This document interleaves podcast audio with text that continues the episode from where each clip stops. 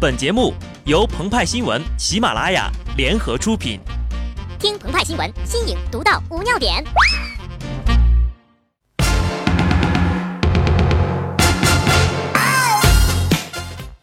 本文章转自澎湃新闻《澎湃联播，听众朋友们，大家好，我是极致的小布。人活得久了呀，真是什么事儿都见得到。最近被一条电影备案信息刷屏了。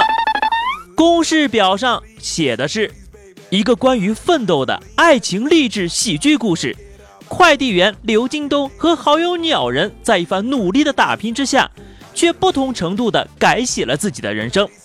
花心阔少王大聪在追求么么哒奶茶店雇员张涵希的过程中，却败给了刘京东，说明奋斗可以改写人生。这部电影的名字就叫做《京东》。奶茶，刘京东、张涵希、王大聪，鹏鹏他大概明白了些什么。广电总局的官网，这是一个神奇的网站，一个啥都有的平台。如果巴尔扎克还在世，在官网上逛一圈，人间喜剧的素材就齐活了。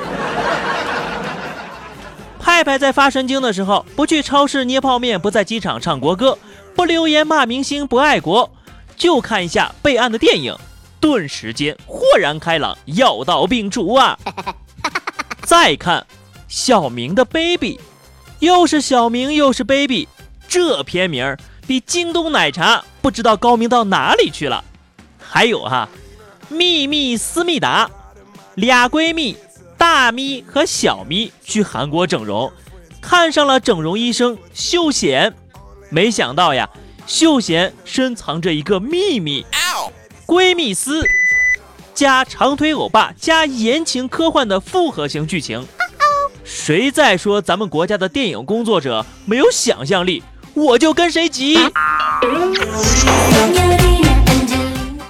爱你一万年，你的背包，他来听我的演唱会，吻别。这些电影。继承了栀子花开和同桌的你的优良传统，开创了 R&B 爱情片、rap 武侠片、摇滚动作片等一大批电影类型。我国商业电影的未来值得期许呀！从数量上看，哈，学友大哥的脑残粉更多一点儿。了不起的处女座，中国首部星座题材电影就此诞生。接下来预计还会筹拍。丧钟为天蝎座而鸣，老人与天秤座，狮子座历险记、双子记，德伯家的巨蟹座，组织部来了个白羊座，金牛座卖血记，射手英雄传等等等等。今年呢，一大批足球题材的电影开拍，原因你们懂的。最霸气的一档属妈妈的男朋友叫梅西。梅西他肯定不知道，原来他在遥远的东方国度还欠下了一笔风流债呀。同样奇葩的片名还包括《幸福不像花儿一样》《宅急丢》《失业三十三天》《谁动了我的皮包》。呃，刚刚说那些哈，是真的都背过案的呀。但这些都还不够，好的片名应该简单而不是深刻，顺口而又不低俗。比方说这一部，呵呵，片名就叫呵呵呀。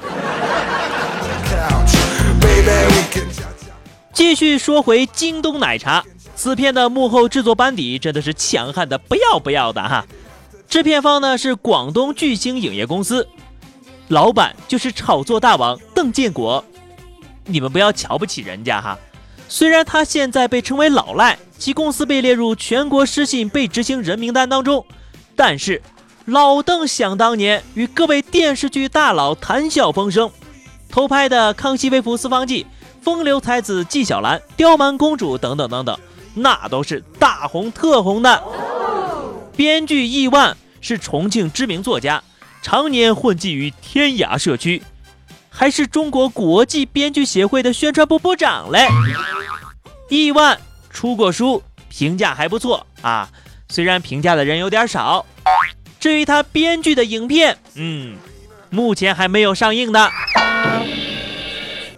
京东奶茶将真人 IP 的概念发扬光大，鹏鹏不禁对这部影片期待至极呀。就是为什么要等到二零一六年才上映呢？京东奶茶由于反响太过强烈，还没推出就已经续订了第二季了。如果说第一季是一个现实主义爱情励志剧，第二季的风格就转向了阴暗的职场复仇剧。王大聪追求张涵熙失败后，发誓要报仇，向他的土豪父亲王甩饼求助。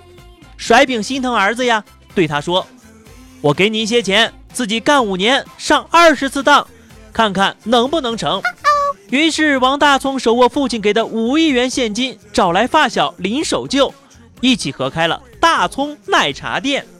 一年卖的奶茶可以绕赤道好几圈呢。以此来对抗刘京东与张涵熙的京东奶茶。刘京东屌丝逆袭追得张涵熙之后，天天喝奶茶，沉醉温柔乡，不思进取，一年工资才一块钱。另一方面，好友马淘宝因为利益分配不均，与刘京东分道扬镳，甚至反目为仇，将刘京东的快递业务全部都抢了过来，自己成为了业内大佬。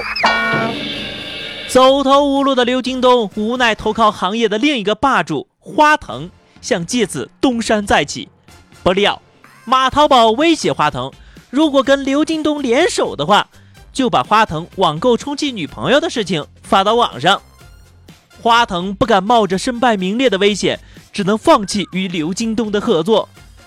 命运与刘京东开了玩笑，他回到了原点。凌晨三点，刘京东看着身边最单纯、最善良的韩熙，打了一通人生最重要的电话。大葱啊，借我点钱吧！你要什么我都给。剧中。好的，那么以上就是本期节目的全部内容。更多新鲜资讯，敬请关注喜马拉雅澎湃新闻。下期节目我们再见吧，拜拜。